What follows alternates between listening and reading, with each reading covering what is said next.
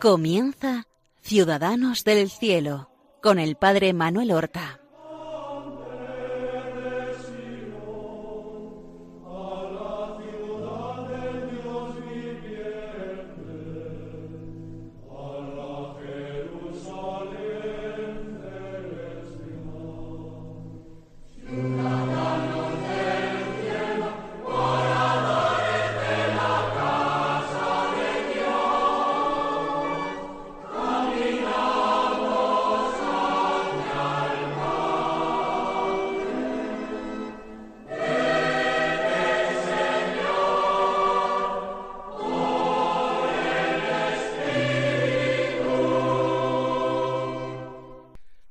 Buenos días, queridos amigos. Comenzamos una nueva emisión del programa Ciudadanos del Cielo. Vamos a continuar hoy con estos programas que estamos dedicando al gran santo doctor de la Iglesia, el más sabio de los santos y el más santo de todos los sabios, que fue Santo Tomás de Aquino. Ya en los primeros programas hemos estado viendo su vida desde su nacimiento hasta el año mil doscientos setenta y dos aproximadamente.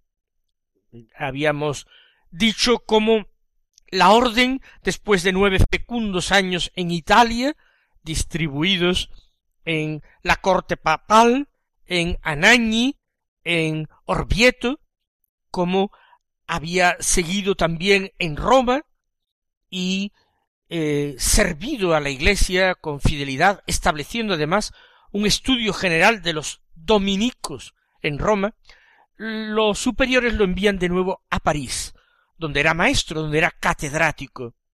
Y allí en París, enfrentándose a muchos profesores que eran sacerdotes seculares y que se oponían tanto a las doctrinas aristotélicas como la presencia de maestros o catedráticos religiosos, dominicos y franciscanos, mendicantes en general, como él pasa tres cursos del 69 hasta el 72. Ahí dejábamos nosotros nuestra historia.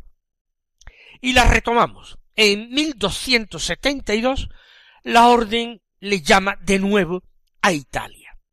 Ocurre una cosa. En el sur de Italia, Todavía en la antigüedad se había establecido un reino normando que había subsistido durante mucho tiempo. Después había sido el emperador de Alemania quien había logrado incorporar ese territorio a sus dominios. Tenía el norte de Italia, se apoderó del sur. Recuerden el peligroso personaje de Federico II, y comprimió así a los estados pontificios que se veían cercados por el imperio al norte y al sur. Una vez muerto Federico II, y derrotados, vencidos y aniquilados sus sucesores, Manfredo Conradino, es la dinastía de Anjou francesa a quien el Papa le otorga la corona de este reino de Nápoles. Los Anjou empiezan a reinar allí y Carlos de Anjou, que ha sido el que ha acabado con los Hohenstaufen, la dinastía imperial alemana, quiere ahora prestigiar la Universidad de Nápoles, que habían fundado precisamente los emperadores alemanes que había fundado Federico II, y pide al Papa que interceda para que la orden lleve a Tomás de Aquino, que es natural de la región, lo lleve a Nápoles para enseñar allí y para que los dominicos en aquella universidad abrieran también un estudio general de teología. Va obedientemente Tomás allí a Nápoles, a su tierra, y continúa la suma teológica la tercera parte de la suma teológica, aunque la dejará sin terminar, como ahora veremos. Allí enseña y vive con la misma eh, santidad, el mismo recogimiento y humildad que siempre. Su leal secretario y confesor, fray Reginaldo, le acompaña. Pero en 1273 hay un acontecimiento que trastorna todos los planes. Él celebra la misa el día de San Nicolás, el 6 de diciembre del año 1273. Lleva menos de un año en Nápoles. Esa misa es interrumpida por lágrimas abundantísimas y por un arrobo místico que se prolonga durante tiempo. Algunos piensan que ha enfermado, pero es la acción de Dios en su alma. Fray Reginaldo es testigo de todo esto y luego lo acompaña a su celda donde él queda profundamente recogido. Pasan los días y Tomás no llama a su secretario para continuar el dictado de la tercera parte de la suma. Está escribiendo sobre los sacramentos. Ha escrito ya sobre el bautismo, sobre la confirmación y sobre la Eucaristía. Piensan que se encuentra indispuesto a raíz de aquel día 6 de diciembre. Pasan los días de tal manera que los frailes de la comunidad piensan que está enfermo, y como no se encuentra lejos de Nápoles, el castillo donde vive una de sus hermanas casada, Teodora, ahora condesa Teodora, le animan a que pase en el castillo de su hermana una temporada, a ver si así en contacto con la vida familiar, etcétera, se recupera y se fortalece de su debilidad. Va algún tiempo allí, lo acompaña Fray Reginaldo, y a Fray Reginaldo le confiesa la verdad. Porque su secretario le insistía en que siguiera trabajando en la suma teológica, que era una obra tan importante, que hacía tanto bien a la Iglesia, que no podía dejarla inacabada. Era, como se ha comparado alguna vez, la suma como una maravillosa catedral gótica, y faltaba todavía rematarla. Tomás le dice a Fray Reginaldo que efectivamente ha sido un éxtasis que ha tenido en la misa del 6 de diciembre, que el Señor le ha comunicado y dado a entender cosas inefables, y que todo lo que ha escrito hasta ahora en la suma y en sus otras obras le parece paja. Emplea esa palabra, así nos lo testimonia Fray Reginaldo, que todo ha sido como paja, que es como un ignorante que hubiera escrito, pero que ahora se siente incapaz de tomar la pluma o dictar la continuación de su obra, porque le parece muy poca cosa. Así pues, está muy poco tiempo en el castillo de la condesa Teodora y regresan de nuevo a su convento dominico de Nápoles. Es ya enero de 1274. Apenas habrá pasado quince días con su hermana. Se encuentra allí en 1274 cuando llega noticia de que el Papa ha convocado un concilio ecuménico en la ciudad de Lyon, en Francia. Y se le anuncia a Tomás que es teólogo pontificio y que en nombre del Papa y como teólogo del Papa tiene que asistir a este concilio de Lyon. Recuerden ustedes que ya he dicho que los frailes mendicantes viajaban a pie a todas partes. Tomás ha recorrido gran parte de Europa, desde Alemania, Colonia, donde sigue enseñando su maestro, su antiguo maestro, Alberto Magno, hasta Francia, hasta París, donde ha estado varias veces, dos etapas, tres etapas. Estuvo primero como estudiante, después como maestro y otra vez como maestro. E, Italia, en el más hacia el norte, eh, Roma y hacia el sur, Nápoles, habrá recorrido al menos doce mil kilómetros a pie nuestro Tomás de Aquino. Obediente, aunque su salud no es buena, él se pone en marcha. En enero de 1274, a finales de enero, poco después de la estancia en el castillo de su hermana. De Nápoles, atravesando toda la península italiana hasta llegar a Lyon. ¿Qué ocurre? Que a los pocos días de jornada a pie, Tomás se siente muy indispuesto. En las cercanías del lugar a donde ha llegado, vivía una sobrina suya, una hija de una de sus hermanas, que también por matrimonio es condesa, la condesa Francisca que vive en el castillo de Maenza. Es un sitio conocido donde viven parientes y allí, enfermo, lo conducen. Y pasa algunos días, algunas semanas, reponiéndose en el castillo de su sobrina, pero Tomás no mejora, siente una alarmante pérdida de fuerzas. Intuye ya su muerte cercana, y él no quiere morir en un castillo. Recuerda seguramente todo lo que le costó escaparse del castillo de sus padres para poder cumplir su sueño de hacerse fraile dominico, vivir como religioso, dedicado al estudio, a la investigación de la verdad, para luego comunicar esa verdad a sus hermanos. Por eso, estando allí bien cuidado en el castillo de su sobrina, él pide que lo lleven a una casa religiosa. Él quiere ir a un convento.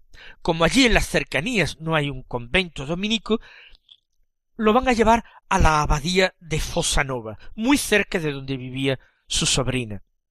Era esta abadía de Fosanova una abadía cisterciense.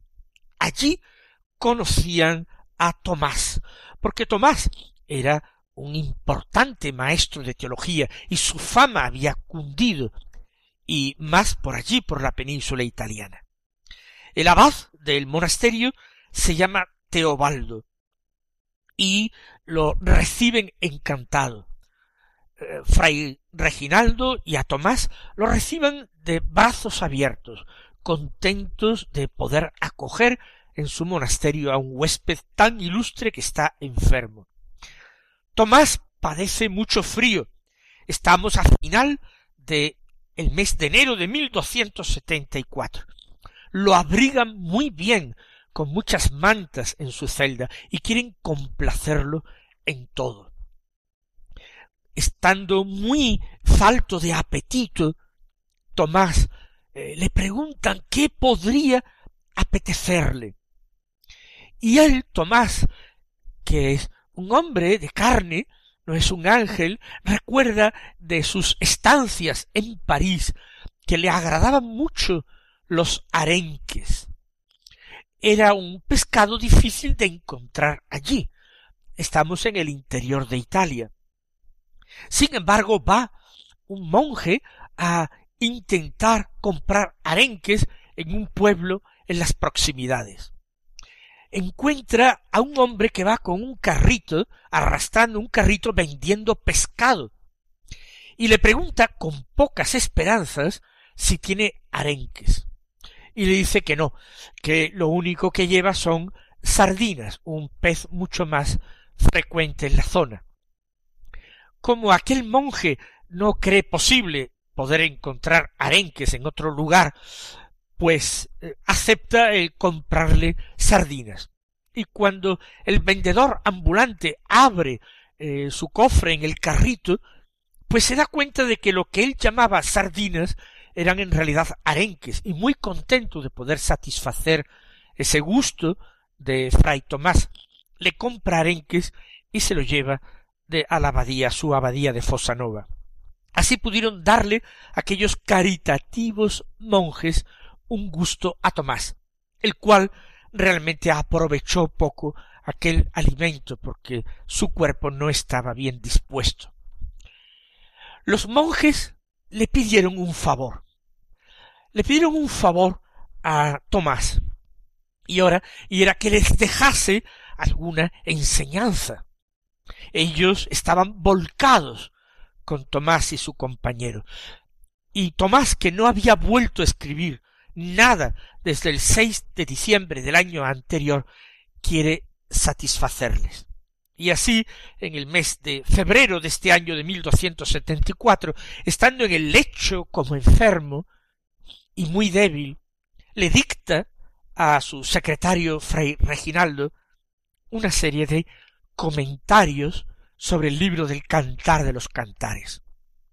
Su alma, enamorada de Cristo, que había detenido la redacción de la Summa Teológica, ahora quizás gozaba solamente con esas expresiones llenas de amor y de deseo que están en el libro del Cantar de los Cantares, un libro que han leído, apreciado e incluso comentado muchos místicos. Desde San Bernardo, que es, si no el fundador de los cistercienses, la figura que impulsó la orden hacia adelante en sus comienzos de una manera decisiva, que tiene una serie de homilías sobre el cantar de los cantares, a muchísimos otros personajes en la Iglesia desde la antigüedad, eh, orígenes que había comentado el cantar, hasta místicos posteriores que tomarán el cantar de los cantares como eje para sus propias reflexiones y sus propias enseñanzas. Pensemos en San Juan de la Cruz y en su obra Cántico Espiritual, que toma como punto de referencia e hilo conductor el cantar de los cantares.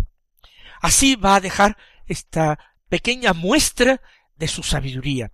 Él, que siendo todavía profesor adjunto en la Universidad de la Sorbona en París, había precisamente comenzado su carrera de docente como bachiller de Sagrada Escritura, enseñando precisamente Sagrada Escritura, escribiendo algunos comentarios bíblicos, no fue su gran especialidad, pero escribiendo comentarios a los profetas, a Isaías, a Jeremías, al libro de las lamentaciones y algunos otros. Durante febrero, por tanto, es cuidado y él convalece enfermo, alimentándose apenas desganado, pero dejando como muestra de su amor y de su cariño a los monjes este comentario al cantar de los cantares. Él desde los cinco años hasta los catorce años había sido enviado a un monasterio benedictino, conocía de primera mano la regla benedictina, la apreciaba muchísimo. Si no hubiera sido porque el emperador había atacado su monasterio y lo había obligado a salir. Es posible que él hubiera terminado como monje negro, porque el color del hábito de los benedictinos hubiera sido un monje benedictino, con alegría de su familia que le preparaba para ser abad de Montecassino. Pero la providencia divina hizo que, enviado con catorce años a Nápoles para estudiar allí en la Universidad Imperial, él conociera a los dominicos y se sintiera llamado por el Señor a esta orden mendicante recién fundada por el español Santo Domingo de Guzmán. Allí en el monasterio él revive su contacto con la regla de San Benito, bajo la cual había vivido durante nueve años de su vida, siendo un niño y un adolescente, porque los cistercienses son en realidad una reforma de los benedictinos.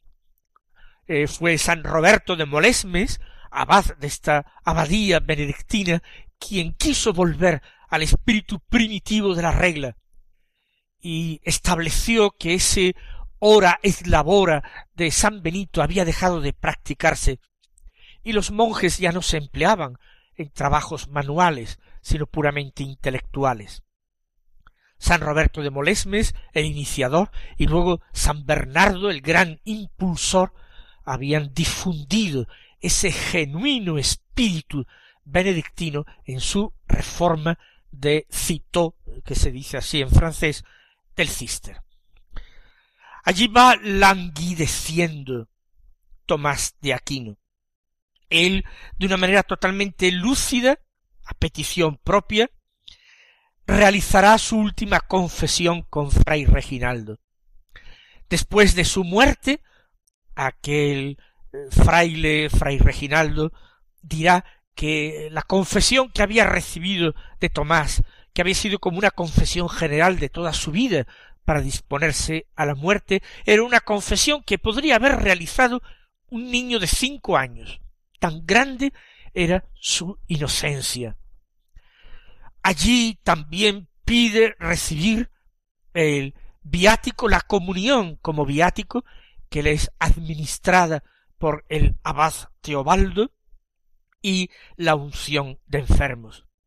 Precisamente sobre el sacramento de la penitencia, de la unción, del matrimonio, del orden sacerdotal, él no había escrito, formaba parte de esa mm, tercera parte de la suma que no había concluido. Y allí, el día 7 de marzo de aquel año 1274, a la edad de cuarenta y nueve años, murió Tomás de Aquino. Su maestro Alberto Magno tenía veinticinco años más de él que él, pero lo sobrevivió.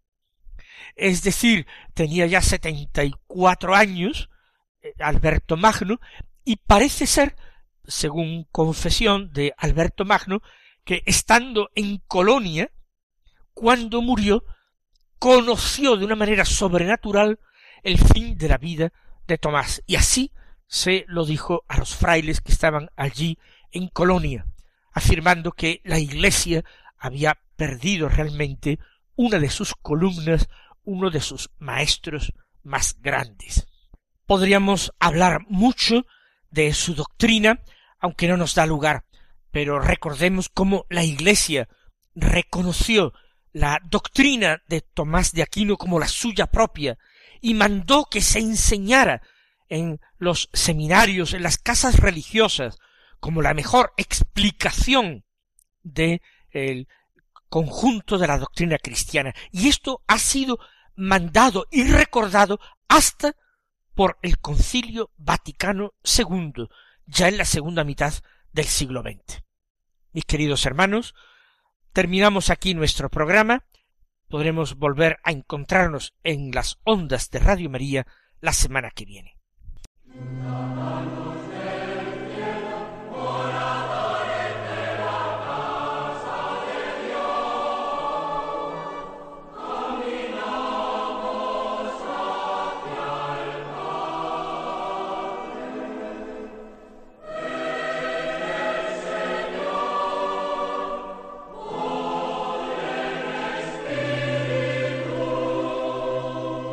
Han escuchado en Radio María Ciudadanos del Cielo con el Padre Manuel Horta.